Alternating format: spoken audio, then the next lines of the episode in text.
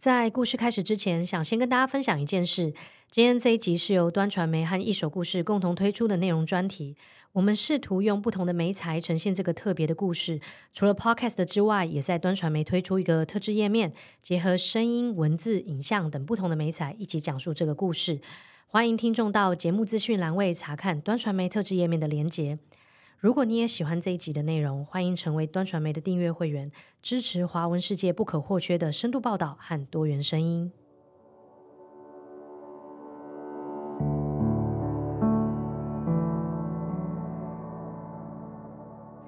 大家好，欢迎收听一手故事，我是丽雅，在这里，我们用故事听见彼此的声音。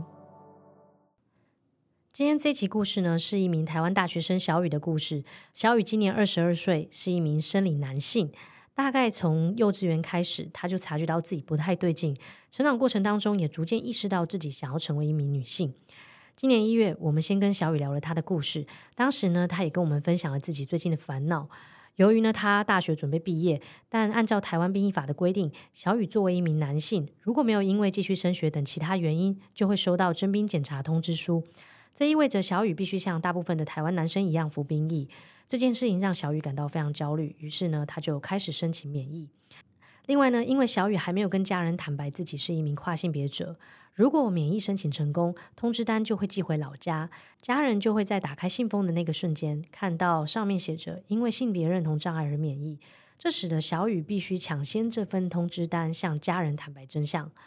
在这半年之间，我多次采访小雨，记录这段期间他所经历的一些变化，包含申请免疫、跟爸妈出轨，甚至是在毫无预期的情况下跟女朋友分手。这些变动都让小雨对跨性别的身份有了更多的思考。另外，也想先提醒的是，由于这段期间我是在不同时间地点进行采访，因此录音的品质也会有一点差异，其中部分的声音会受到环境音的影响。我是小雨。那我现在读大四，现在正在做荷尔蒙治疗中，那就是希望在未来，现在已经很努力在存钱了，然后未来可以去做性别重置手术，这样子。目前是在这个阶段。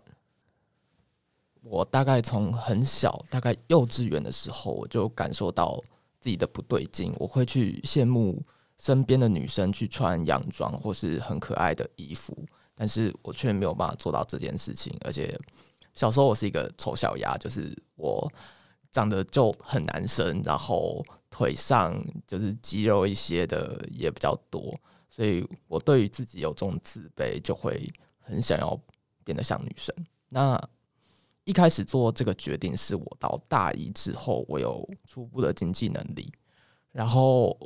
每次到夏天，就是让我很煎熬的，就是我手上和脚上。的青筋全部都会爆开来，这是很多男生都会这样子，就是你只要体脂比较低，你的青筋就会浮出来这样子。但是我看到我这样的身体就很受不了，因为对于女生来说，就是白皙的皮肤，然后软软嫩嫩的肌肤，那个对我来说是我想要的。我很讨厌我那时候的身体，所以那个时候就让我下了这个决定，就是。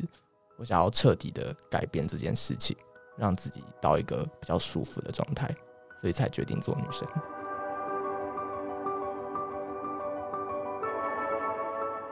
我大概从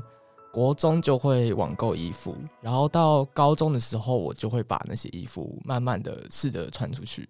然后因为就是一些呃手臂的肌肉啊，或者是脚上的青筋之类的，所以其实我会把大部分的。身体都遮住了，可能穿丝袜或是穿长袖之类的。那大概就是从那个时候，我慢慢觉得我自己想要变得像女生这样子。哦，第一件衣服是那个很可爱的水手服，诶，因为我大概国小的时候接触到大概二次元动漫这个东西，然后我就觉得哇，二次元的女生超可爱，如果我也可以穿得像这样子就好了。所以那个时候就买了一件还蛮可爱的水手服。就是我塞进去是有一点太小件了，对我来说。但是那个时候，光是能够做到这件事情，其实就让我非常的开心。因为在那个更早之前，我不会网购的时候，我只能够偷穿我妈妈的衣服的，就是还蛮怕被发现的。然后那也不是我的衣服，所以就会觉得说啊，好想要穿自己喜欢的衣服啊，这样子。我就在我爸妈的房间那边试穿的，因为我自己的房间里面没有镜子，因为我跟我弟睡一间，然后他们就觉得哦，不需要镜子啊，干嘛需要镜子这种东西？所以我要知道我自己穿起来长这样，我只能去厕所，可是厕所只有半身镜，而、啊、另外一个就是我爸妈的房间有全身镜，所以我知道非常危险的就是进到我爸妈的房间，然后看自己穿起来是长得怎样。可是那个时候就是我爸妈都是出去的，然后我爸爸在国外出差。所以这件事情其实也没有到那么困难，因为我只要抓好时间，其实就是家里面就会只有我一个人。光这这件事情就是让自己非常的还蛮开心，然后感动的，而且那个会产生一种欲望，就是你已经打开了这个世界。然后接下来就是买了衣服之后，开始买假发，就是开始改变自己的发型，让自己的。整个身形和那个外形变得越来越像女生，然后到假发之后，因为那个年纪化妆品对我来说还太贵了，就我没有办法化妆，也没有地方可以藏这件事情，所以我那时候就是用口罩，口罩这个东西来把自己的脸遮住，然后就是降低自己会被发现是男生的这件事情。这样，那个时候就是到家的附近散步啊，到家里附近的公园、图书馆。然后或是小商店之类的，里面慢慢的散步，但光是这样就很开心。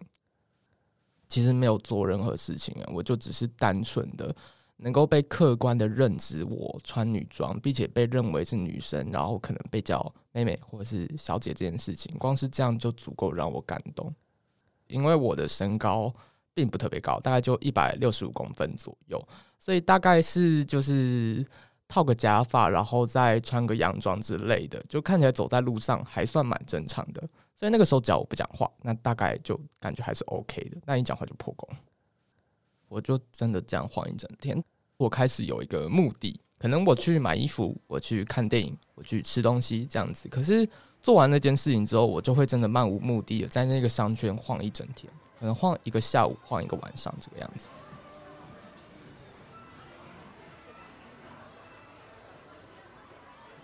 在一个人这样晃的时候，确实会觉得说，就是如果能够和其他女生一样，就是有女生朋友，然后可以一起逛衣服的话，这样子就好了。可是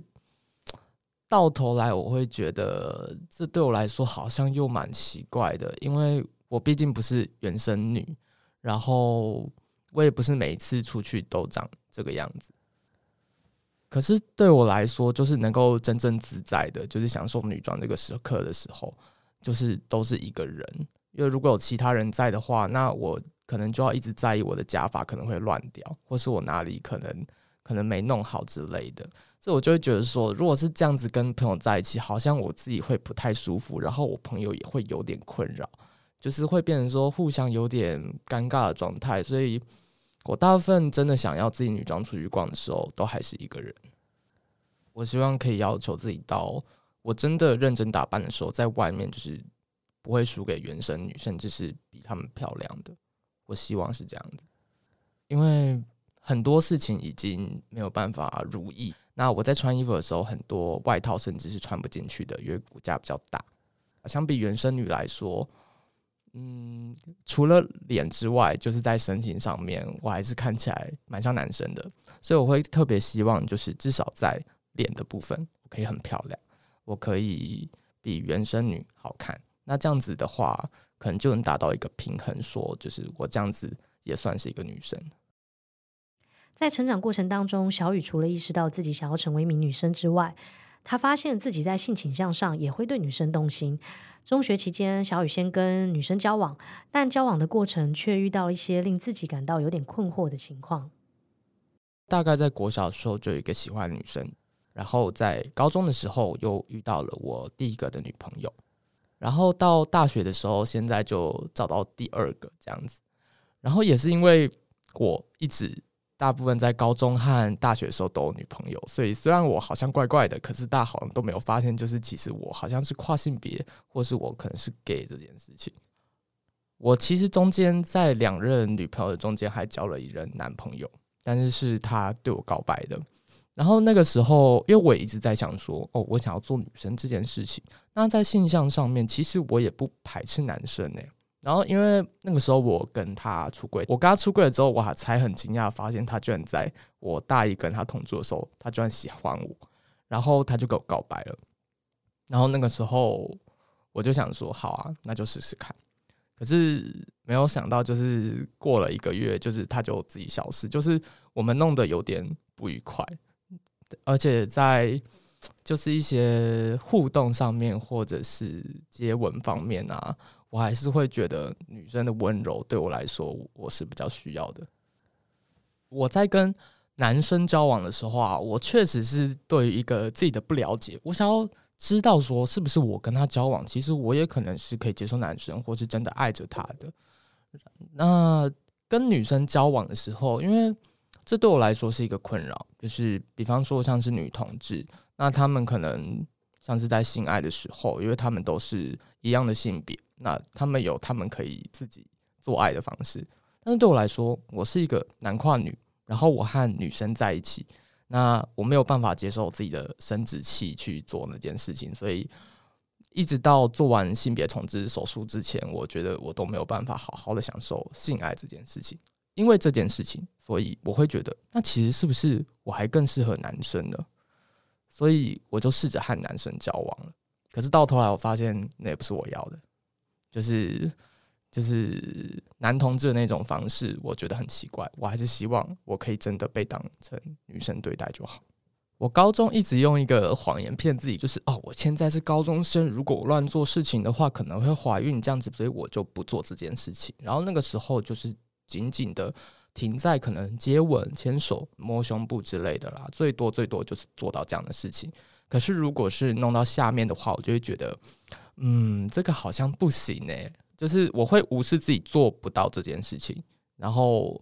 转移在就是我这个年纪不能做这件事情。但是到大学的时候呢，我就觉得嗯，应该可以来试看看了。所以我到那个时候都还和我的高中的女朋友有来往，一直到大一的时候。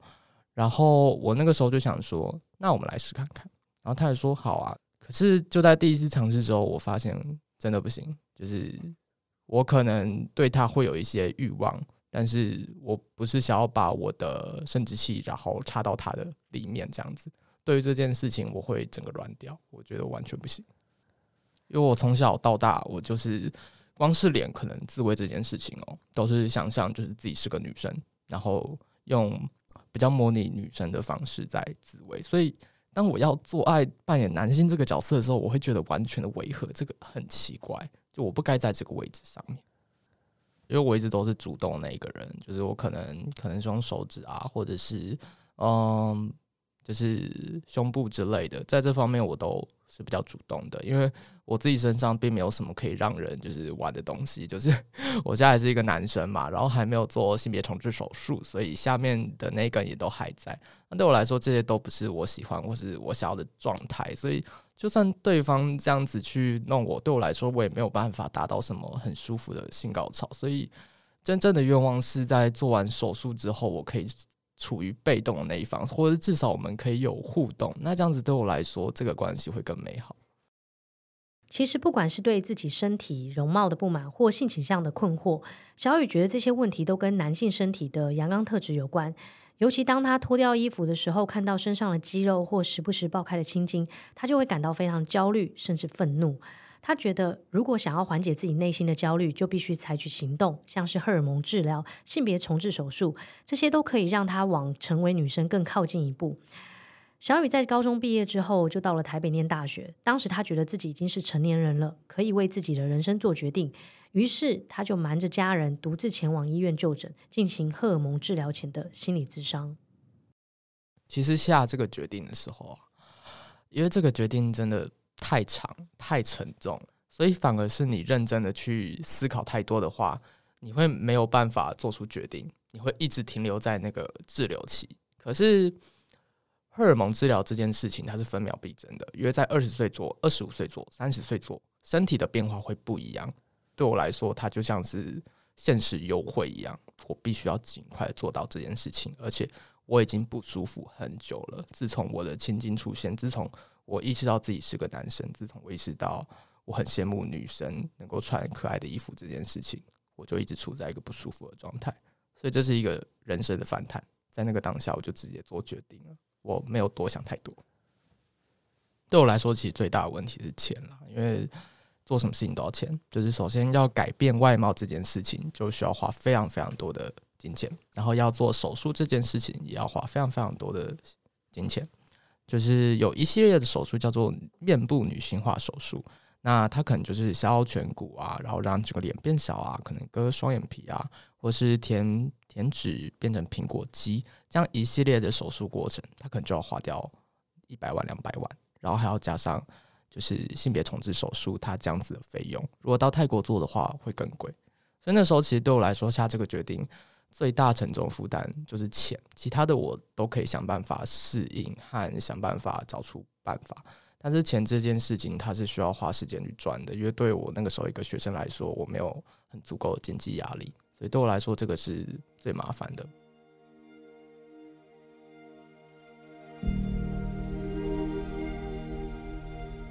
其实，在吃药之后，当下是觉得很开心，因为。这对我来说是真的能够往女生跨出一步的事情，所以大概一两个月，我吃这个东西都觉得很雀跃。这个是让我可以第一步变成女生的一个象征。先说超棒的改变，它真的达成我的期望，就是我的青筋消失了，这个很棒，因为它一直都是我困扰的问题嘛。然后就是肌肉有变得柔软，它不会有那么明显的形状在，所以对我来说也是比较舒缓，就是至少在。青筋和肌肉这两个部分都解决了，但是这是好的部分。那坏的部分也非常非常多，感觉身体变得比较差，就是会比较嗜睡的部分。我不太确定这是跟我的最近的生活模式比较关系，还是跟吃药这个比较关系。可是我确实觉得我好像睡眠需要比较多时间。然后就是在心情的健康上面啊，其实会有比较多抑郁和比较敏感的部分。但是大概真的就是到确诊那个时候吧，我开始意识到，就是我的那个孤独感和我需要一个人陪的这件事情变得非常严重之后，就是我对这件事情就那个欢快的感觉就慢慢消失了。然后慢慢的，我需要去处理我的一些情绪的问题，这对我来说非常的重要，不然会觉得我很彻底的不对劲。如果问我说，就是哪一个阶段是最痛苦的话，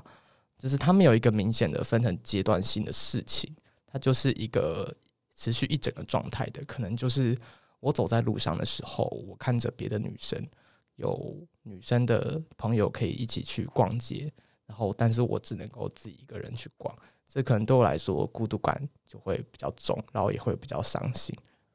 我觉得这正是我现在面对的课题，就是我即使出柜了。我即使向大家表明我在做荷尔蒙治疗，我也会去做变性手术，但是我依然很难的自然的去融入原生女的社群，除非我把自己改造到别人完全认不出我就是一个跨性别。因为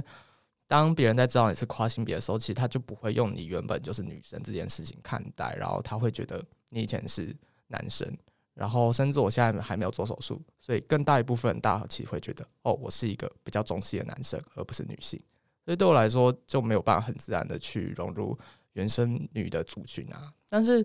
我又跟我的男生的朋友们出柜了，所以他们对我来说，就是他们看待我的方式也已经不是像以前，就是哦，我们都是直男，我们是好兄弟这样子。他们会觉得哦，我不一样，然后给我更多的空间。这很很感谢他们。可是。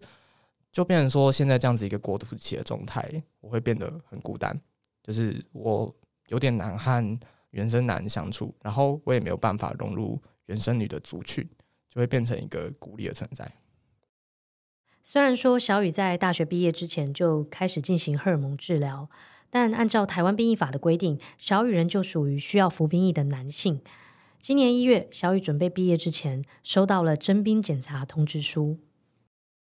这东西我真的呃紧张了很久呢，因为我大概进大学，然后填完单子，我就一直困在就是哇，我我要当兵诶，好可怕！我要被塞在一个就是同床铺，然后有好多个男生睡在同一个房子的地方，我觉得我超级受不了。大概在我兵役体检之前，我都一直在烦恼这个问题，然后时不时的会想起来。那到最近，我真的去做了兵役体检，后来发现就是其实我有去查 D 卡上面的一些跨性别版上，那姐妹们是怎么做的呢？所以我后来就去打电话给兵役单位，刚刚说我是男跨女的跨性别这件事情。结果发现有还不错的服务，就是在台北市对跨性别有特别的对待，就是你只要有先打电话去跟他们说，去去公所说你是跨性别这件事情，那他们就会安排你一个比较独立的房间，你不用跟其他男生在一样的厕所换衣服，你可以自己在那个独立的房间，然后慢慢的换，然后他们会在过程中都把你当成女生。然后一步一步的会有人带你去过这个关卡，然后和其他的男生错开，包括在那个和其他男生体检这件事情，他们也会帮你把时间尽量错开，或者是让你在体检的快结束的时候你再来。那这样子就是可能其他人都体检完了，那就剩你一个，就比较不会这么不舒服。所以我发现台北市的这个性别友善服务其实是还不错，而且有在改变的。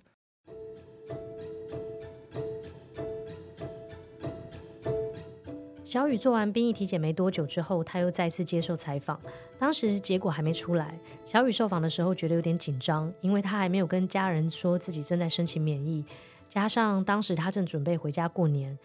他一度犹豫要不要在春节对家人坦白，但后来还是决定先暂缓，因为他怕这个年大家都过不下去。这个部分结果还没出来，所以我也非常的紧张，就像在开讲一样。可是因为我已经是在过去有做呃荷尔蒙治疗，然后甚至有拿到证明了嘛，所以基本上光是这两件事情，我是不用当兵的。他到时候应该会写说一个性别认同障碍的理由，然后我是不需要当兵，我是没有对。家人出柜这件事情的，虽然要拿到证明，就是理论上应该要先跟父母就是出柜过，然后医生才会愿意开给你。可是因为我的家庭实在太传统，我知道他们听了之后绝对不会同意这件事情，甚至大发雷霆把我赶出家里，然后我连大学都念不下去。所以那时候做的决定就是我先去看医生，那先跟医生编出一个谎，跟他们说我的父母知道，然后因为我住的比较远，所以我父母没有办法过来看。那他就开了，在连续的回诊，大概那个半年到一年之后，他就开了证明给我，但是我的父母其实不知道。然后他们接下来可能就会收到那个兵役体检的结果通知单，然后上面的免疫的结果可能就是我是性别认同障碍。但是我觉得我应该会抓一个。更早的时间就和我妈妈好好的说这件事情，因为我不希望她看到那一张单子是满脸疑惑，然后觉得自己儿子是什么状况，所以我应该会在最近就是抓个时间，然后和他好好聊聊。我觉得最主要会反对的是我爸，因为我爸实在是太传统了，所以他一定没有办法接受自己生的最大的小孩居然是这样子，然后从小对自己的对对我的期望也都是。做一个很阳光的男孩子，然后好好的娶个老婆，然后光宗耀祖这样子，就居然跟我说我想要当女生，他可能会觉得他白养我了。那我觉得这是对我爸他是最不能接受的。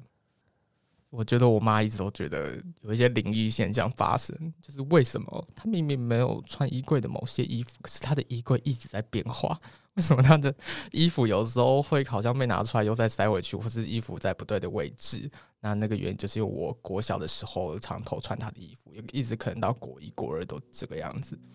我完全我不知道我妈是怎么样去识别我之前那样奇怪的行为的。她到底是觉得哦，可能我的小孩这样子我还算可以接受，还是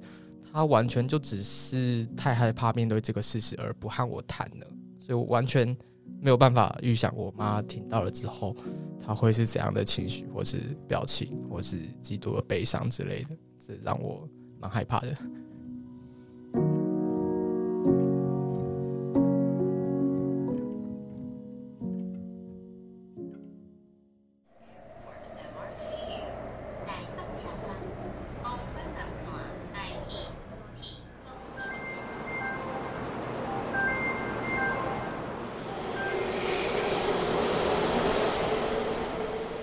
直希望自己可以比兵役结果通知单早先一步的回到家，告诉爸妈真相。但由于爸爸长期不在台湾，他决定先跟妈妈说。今年三月十号，小雨为了申请免疫，又去做了一次心理测验。三月十八号，他决定回老家一趟，先跟妈妈出柜。在这之后，我们对小雨进行了第三次的电话访问。我妈那时候已经快要睡觉了，我那时候在客厅纠结超久，觉得到底要不要那个时候告诉她，纠结了两个小时吧。我大概八点，我妈还坐在我旁边的时候，我就想说我要讲要讲，然后就已经把资料摊开，然后在那边反复翻阅。然后就是到我妈已经离开，就是回到她的房间的时候，我才决定说不行，就是现在就最后底线，我一定要说。我一直以为我妈妈其实已经多多少少的预知到我的状况，因为其实我有很多征兆，像是我头发有在变长啊，然后我去割双眼皮，我做医美之类的，这是不是一般男生会做的事情？然后我甚至因为用药的关系，就是胸部有点发育嘛，所以我有穿束胸。然后他有洗到我的束胸，然后问我那个是什么东西。我想说，这一连串的行为应该让他知道他的儿子可能有一点奇怪。可是没有想到，我跟他说的时候，他的反应就是哈，太冲击了吧？就是他完全不知道这件事情，所以还让我蛮错愕的。就他完全是一个状况外，我觉得很正常，因为我以为已经露馅了，已经他知道了，只差我。临门一脚去跟他说这件事情而已，可是没有想到他是完全状况外，就是他受到的打击好像比我想象中的还大，就需要时间给他消化。这样，我跟我妈说的时候，其实我虽然犹豫很久，但是其实讲的时候并不是非常有压力，因为我知道我妈终究一定会接受。但还是，其实说。失望是蛮失望，因为我妈对我的了解一直都蛮少的。应该说，从小我弟弟就太捣蛋，所以其实我这个哥哥他不太管我，然后也不太会过问我的任何事情，就是让我自己去做，自己去就是上课之类的，就是从小就还蛮缺少交流的。所以现在出柜了之后，原本想说。嗯，可不可以透过这个机会，就是互相了解一点，了解一下我妈在想什么，和她知道我状况之后，她可能会怎么理解，或是可不可以帮我之类的。但就是话题就是大概在十分钟内就结束了，其实还蛮难过的，就是没有太多的接触。我有问他说：“那你接下来还有什么要问的吗？”就说：“好，我知道了，谢谢你鼓起勇气告诉我这件事情。”还蛮平淡的，对不对？因为我有一个女朋友嘛，然后我也会看她跟她家人的互动，就是觉得他们家很和乐融融，然后爸爸妈妈呃对他们也都很好，也都会关心，也都会打电话。但是对我来说，就是我的家人全部都和我很疏远。我爸去工作，然后我妈不太讲话，然后我弟每次就自己跑出去，然后我就是一直一个人在把这条路给慢慢的给走完。其实一路走过来都是很孤单的感觉，所以还是蛮失望的，就是没有办法再嗯深入聊多一点这样子。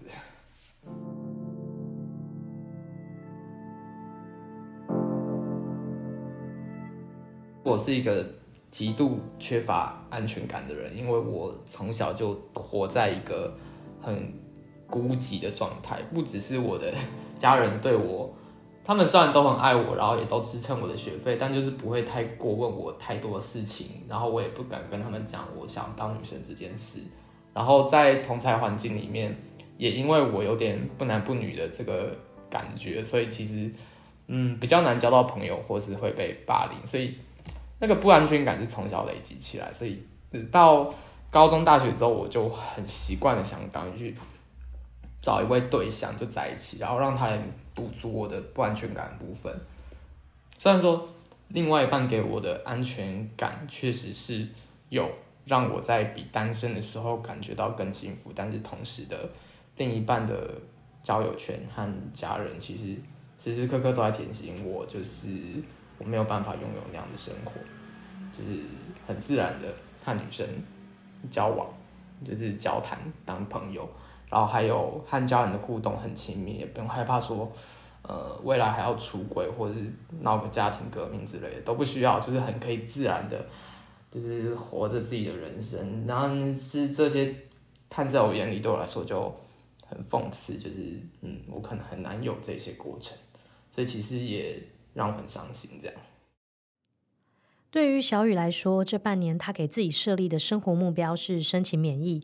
以及鼓起勇气跟家人说出真相。他完全没有想到自己跟另一半的关系也会遇到问题。在跟妈妈出柜之后没多久，女友突然对他提出了分手，这让他受到了非常大的打击。出柜的计划也延后了一些。小雨跟女友分手大概一个月后，我们先约在了一家咖啡厅，分享了当时的心情。以及在这段关系当中，他如何意识到自己作为一名跨性别女性，对于原生女的社群所产生的矛盾情绪。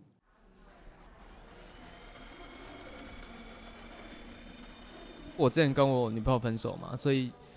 在分手之后，那个巨大的空洞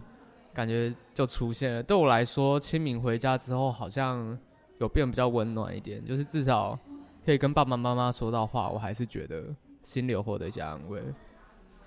这个空洞其实，在分手之前就已经形成了，它只是慢慢的不断在扩大而已。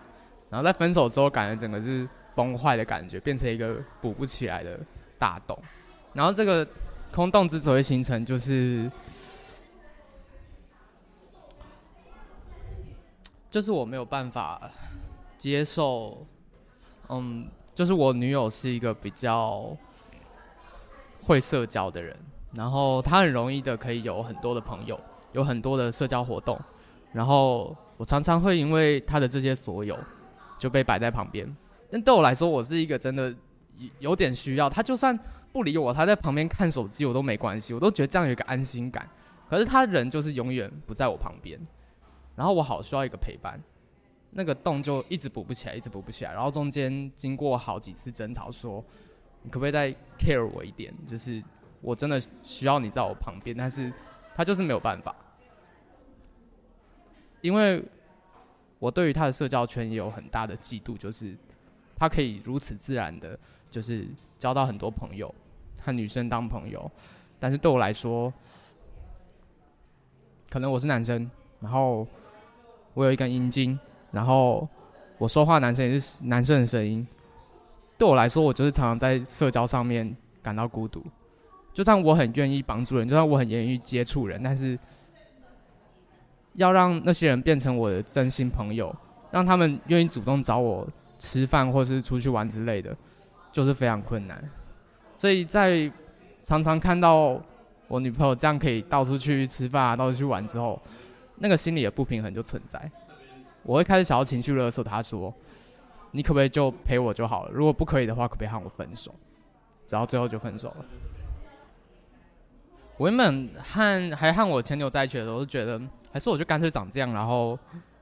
就当个男生度过就算了。但我始终没有办法欺骗自己真正想做的事情。其实我我暂时想要保持单身这个状态，因为我觉得我还要再调整自己。首先。希望先整形，挥别容貌焦虑，然后用自己可以自信的外表展现在别人面前之后，我觉得我才能真正的开始找我的下一任。我必须先调整我自己的状态到一个正常能够社交的身心状况，不然就会和前任一样，我一直在索求他给我更多的东西，可是他没有办法，因为我就不是原生女，所以。骨架上面，或者是身体上面，还是会相对女性来说阳刚，但是我觉得至少有一张好看的脸，已经是让我有足够的资本，能够勇敢做自己了。就是不管别人说我什么，至少我看着镜子就会觉得说我超正，然后我就会有就是如此正向的心情，然后继续迈向接下来的人生。当你在一个迷途，就是你不是在十字路口不知道往哪走哦，是你在一片沙漠里面，你的人生在一个沙漠里，你不知道往哪走的时候，你在这个时候你会需要一个明确的目标，比方说向着月亮或者向着太阳的方向走，到最后或许在那边能够发现什么。那对我来说，那个目标现在就是整形。到那边之后，看看我能不能看到新的绿洲，然后在那边活下来，然后建出自己的乐园。现在是这样。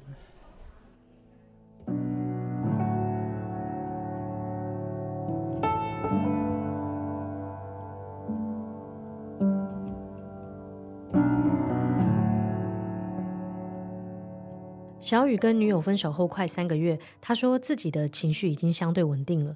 他开始思考应该要在什么时候跟爸爸出轨。他不想要只用讯息告知，而是希望能够当面解释。但因为爸爸大部分都是逢年过节才会回台湾，要在节庆当中出柜，还是让小雨心里多了一点罪恶感。不过就在端午节之前，兵役结果通知单却抢先一步寄回老家了。大概是就是端午节前一个礼拜的时候，然后我妈就拍照跟我说，就是你的那个兵单来了，然后就很紧张问她说，哈，那所以结果是这样，结果是怎样？她就说如你所愿，然后这样回我，然后就是免疫了。这样，我妈其实有帮我藏诶、因为我妈想说她应该不想要让就是爸爸知道，但我想说，因为我那个时候要讲。所以就直接让他看到也无所谓，然后就把它摆在沙发的旁边。然后那个时候是在晚上十点的时候，然后就只有我和他坐在沙发上，然后他看看电视，又开始跟我碎碎念，说就是我现在念的科系啊，以后该做什么啊，然后你现在上课该怎样怎样怎样，就是如何进步之类的，然后以后要到大公司上班，就是刚好聊到这些跟未来有关的东西嘛。然后就说，就是还有啊，你这个，然后就把我那个免疫证明书拿出来，就说你这个性心理异常是什么意思？我就接着说，爸，可是我想当女生。他对我的回答就是，可是我从小看你都不会这样啊，我看你都是很正常的男生啊。你也不会去玩洋娃娃还是什么东西的。然后我对他的解释就是，因为我很怕你直接把我送到军校去，因为像我弟就是很皮嘛，然后他就是把我弟送到那个佛光山的营队。我很怕就是我如果在我的求学过程中我没有经济能力，然后我就跟他说我想要当女生，或是我表现的比较阴柔，然后他就觉得小雨这样是不对的。然后我要把他就是改正，让他阳刚一点，然后就叫我高中去念军校之类的。我很害怕这种事情发生，所以我我在他面前完全的就是假装，甚至不是在他面前，甚至在我整个求学阶段，我都是在假装自己就是一个正常男生，不让任何人发现我的问题。因为我觉得这个只有我自己可以帮我。到大学之后，我才开始真正慢慢的变化。因为我们以前真的就是好像是因为。我想念什么科系嘛之类的原因，反正就是他是理工组的啦，所以他希望我也走这一块，或者是跑去念法律之类的。但是我后来跑去念广告，然后跑来剪片，就是跟他想的不太一样。然后就是有大打出手，而且是他先动手，然后我才动回去，然后变成两个人就是在家里就是直接打起来这样子。我想说，这这。就是宣称自己出柜这件事情，应该是远比就是那个时候选大学重要，所以应该会就是打得更夸张吧？就完全没有，他就是一阵沉默，然后思考下来，就是跟我说事情。他对我讲话方式是：哥哥，你不要这样，你就当男生就好了，当女生很辛苦，而且你以后就是会一个人。爸爸妈妈走了之后，就剩下你一个人，你要怎么办？他讲的所有事情，我在变化这段过程，我全部都有感受到。然后我在一开始做这个决定的时候，我大概也知道，可能我的未来就是会变成这个样子。可是我觉得，即使是这样，我还是必须义无反顾的去做这件事情，因为埋藏自己的性别认同实在是太痛苦了。我如果要一辈子。瞒着这个社会，然后就做一个男生的话，那我觉得我到死前可能都觉得我这辈子没有做到任何事情的感觉，就是好像撒了谎，然后撒了一辈子，我做不到这种事情，所以我才决定要跨出来。可是当他每一次在那次谈话里面，每一次告诫我，就是你未来会变怎样，未来会变怎样，未来会变怎样的时候，我都知道，但是。我没有办法啊，我就是已经决定去做这件事情，而且至少现在的我是快乐的，对于自己的决定有成就感，然后也觉得自己很努力很棒。可是他讲那些话就会让我头又开始痛。然后前一阵子跟女朋友分手嘛，就是那种孤独感就已经非常重了，还有那种你不知道你的未来到底怎么办的那种漠视感。突然就出现在自己的脑海里面，然后盘旋，然后他现在只要一直跟我说这些话，我的压力就会不断累积，然后反而就是啊，心理状况就是变得不是很好，反而会觉得如果一开始就大打出手，反而事情解决，我不用听他废话之后，我就解放了，然后大家都会知道我的事情，然后就是出柜这件事情就可以结束。可是现在变成好像一种软性的长期战争，他就是现在变成。一阵子就会一直打电话过来，然后跟我说这些话，然后就觉得超级烦，然后那个压力就会涌上来的感觉。而且，呃，后面我也有持续跟我妈就是聊我的这个状况，然后我爸和我妈的立场是截然不同。我妈就是真的觉得你就是做自己的路，反正你开心就好。她是愿意慢慢的学习，然后支持我的。但我爸不是，我爸完全的拒绝，只是软性的一直在对我有一点像洗脑，说你不要当女生，你不要当女生，你当男生就好了，你帮爸爸一下的这种感觉。要怎么帮我也不知道，这其实我听不太懂这句话的意思。然后为什么我当女生就不是在帮你呢？我当女生一样可以孝顺你啊，只要你可以接受我的真实的心理认同的性别，那我接下来还是会继续爱你，然后继续孝顺你。然后就是继续陪你走完你接下来的人生。为什么这样就不是帮你呢？为什么我一定要当男生才是帮你呢？而且我当男生可能心里很闷，然后把自己的心里话都锁起来，然后我接下来也都不跟你就是有任何心理谈话了。然后我跟你就是表面上的父子关系，这样是帮吗？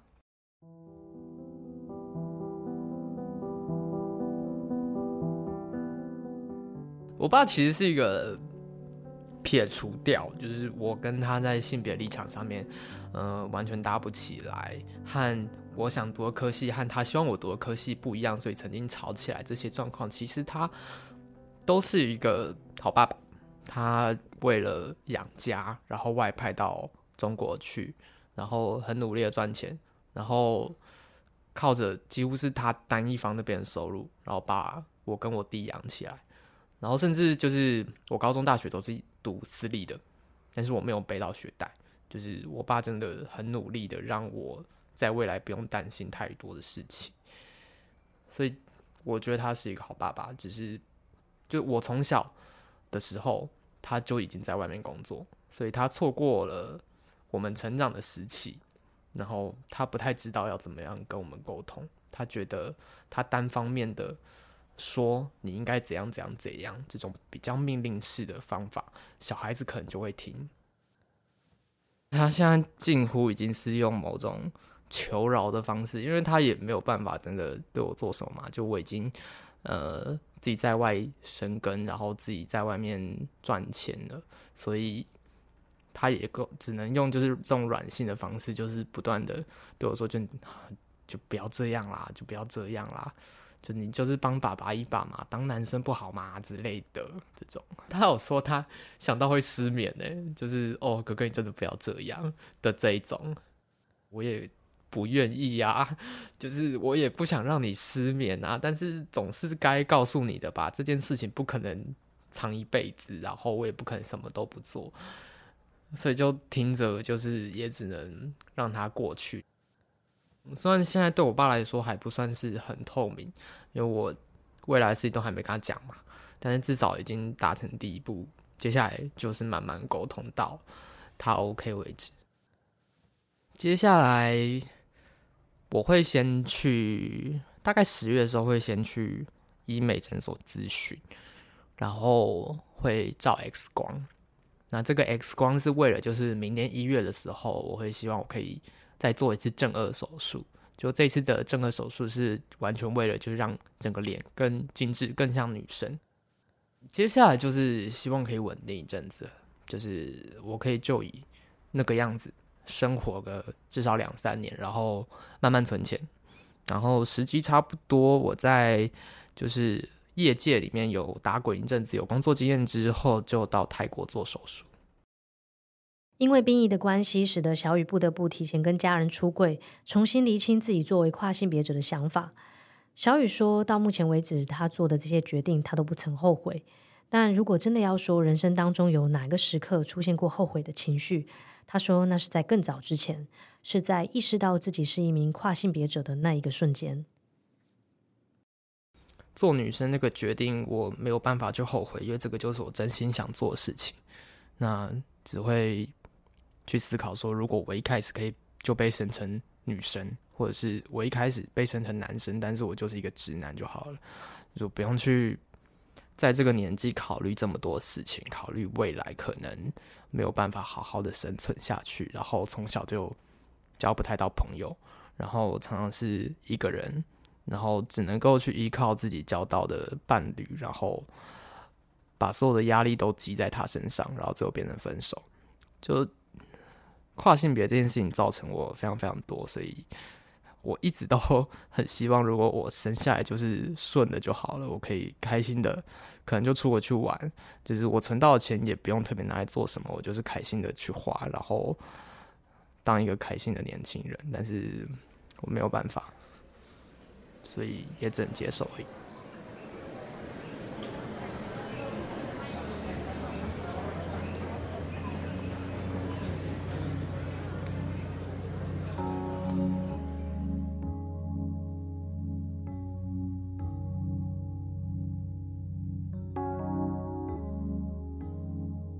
非常感谢你今天的收听。如果你喜欢这一集的故事呢，欢迎你到 Apple Podcast 上给我们点击好评，留言分享你的想法。最后呢，也再次提醒大家，这一集故事是由端传媒和一手故事共同推出的内容专题。我们试图用不同的媒材呈现这个特别的故事。除了 Podcast 之外，也会在端传媒推出一个特制页面，结合声音、文字、影像等不同的媒材，一起讲述这个故事。欢迎听众到节目资讯栏查看端传媒特制页面的连结。如果你也喜欢这一集的内容，欢迎成为端传媒的订阅会员，支持华文世界不可或缺的深度报道和多元声音。